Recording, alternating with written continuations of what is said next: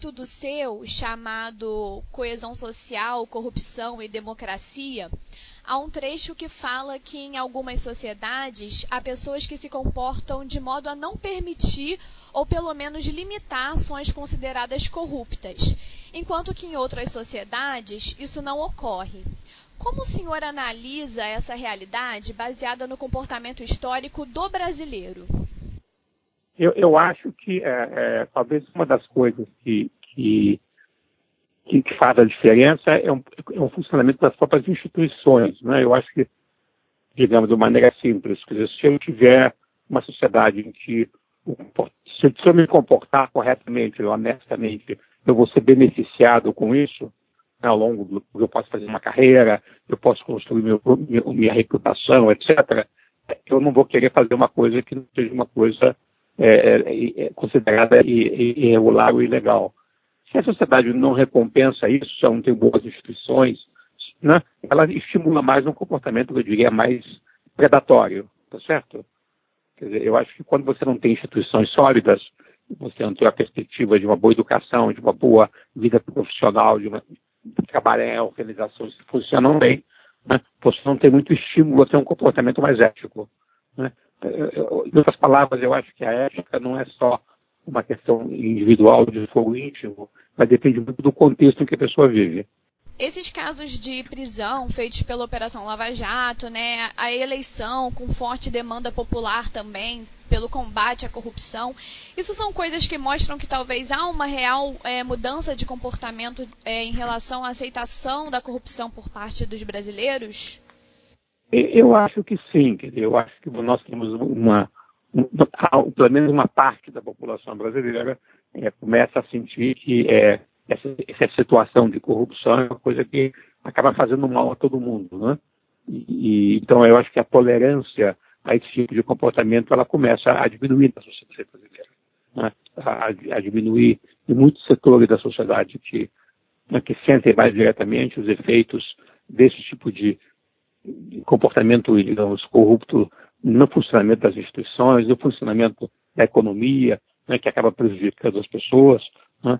Então, eu acho que há uma, há uma, um, uma reação né, e que é, aparece tanto no comportamento eleitoral quanto que aparece é, no, na, na, na, na, atuação de alguns setores da, da, das instituições, né? no caso da, da própria Polícia Federal, do Ministério Público, do setor judiciário.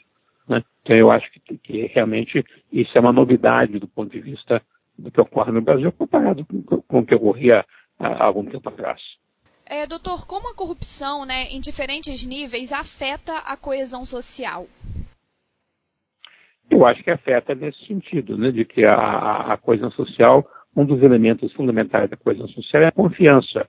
Né? A confiança é uma coisa que é, é muito importante para o funcionamento de uma sociedade moderna que se você faz uma compra, né, você supõe que a pessoa vai vender o produto que você comprou e mandar um produto de maneira adequada. Né? Se você faz uma dívida, a expectativa é que você vai pagar a sua dívida. Né? É, é, é uma sociedade é, onde existe coesão social, onde existe confiança, você tem mais condições é, de organizar a economia, de ter atividades fazer investimento de longo prazo, né? é, e de criar instituições mais sólidas. Se você não tiver a, a, uma base de confiança, as pessoas tendem a ter um comportamento, de novo, mais predatório, mais assim, ter, um, um benefício imediato, pessoal, individual, mas isso não beneficia a sociedade como um todo. Você tem uma espécie de galinho de ovo, o que, que vem antes? Né? Se é a confiança social ou as instituições, eu acho que as duas coisas vêm juntas. Né? Você não consegue é, desenvolver a coesão social se você não tiver instituições sólidas. E, e essas instituições não se, não se consolidam se elas não, não estiverem associadas a um processo de desenvolvimento da coesão social. É, isso me leva até a minha próxima pergunta, né? Porque, obviamente, a prisão de ex-presidentes né, e outros políticos de cargos de destaque não é boa para a democracia. Mas elas mostram também que há um fortalecimento das instituições no país. Como o senhor avalia a atuação das instituições brasileiras no combate à corrupção? Eu não sei se a prisão dos políticos, presidentes, etc., é para a democracia. Eu acho que o da democracia é o comportamento dessas pessoas que levaram a situação. Né? A prisão mesmo eu acho que é um sinal, na verdade, que as instituições estão funcionando. Né? Então eu acho que desse ponto de vista é, é, é uma aplicação positiva de funcionamento da democracia, na medida que, você, a regra que a, do, do, digamos, do império da lei ela vai se, ela vai se consolidando, ela vai se, ela vai se estabelecendo. Então, nesse sentido, eu acho positivo. Este, é, é, é uma pena que pessoas que tiveram uma posição de destaque estejam nessa situação. Né? Mas eu acho que é, é positivo do ponto de vista da democracia. Até que ponto a participação ativa da população nas redes sociais afeta positiva ou negativamente a atuação da justiça? Olha, eu acho que são duas coisas, é, tem, tem, dois lados. Né? Tem um lado mais positivo, que no sentido que expressa frequentemente a indignação da sociedade por tipo de comportamento que as pessoas consideram inadequados e que são inadequados. Agora, tem um outro lado que eu acho que às vezes é problemático, e é uma coisa que no Brasil hoje em dia está se discutindo muito, que é a possibilidade do, do, do linchamento. Né? As pessoas simplesmente se mobilizam para um tipo de acusação ou de, ou de, ataque, de ataque a outras pessoas, sem que as pessoas tenham as condições adequadas de realmente se defender. Né? Você faz uma espécie de julgamento pela multidão. Isso é muito ruim para a democracia. Né? Quer dizer, a democracia ela, ela, tem que, ela depende de instituições sólidas, ela depende de processos legais que, que garantem o direito de defesa. Né? Essa discussão está muito acirrada no Brasil hoje porque você tem posições muito extremas. Né? Você tem pessoas que defendem, inclusive no Supremo Tribunal Federal, né? a, a, famosa questão que tem a ver com a prisão em segunda instância, né? os chamados garantistas, que, que, são contra a prisão em segunda instância, eles, na verdade, defendem que você leve ao extremo as garantias formais a ponto de as pessoas não serem julgadas e não serem condenadas nunca. Né? Então, é, então, esse é um extremo. O outro extremo são pessoas que dizem, não, então a gente fecha o Supremo Tribunal Federal e vamos botar todo mundo na cadeia. Né? Essas duas coisas são muito negativas do ponto de vista da democracia.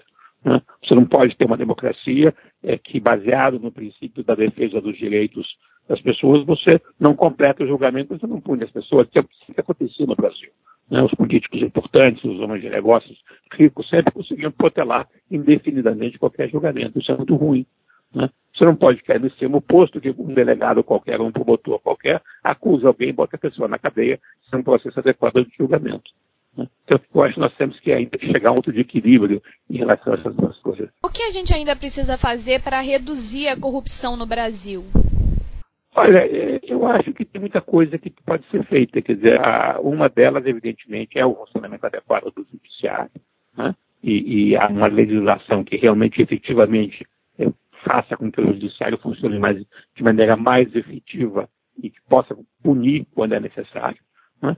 Eu acho que é, isso é para discussão nesse momento por causa dessa resistência que, é, que hoje em dia aparece no, às vezes no Congresso e setor do Supremo Tribunal Federal.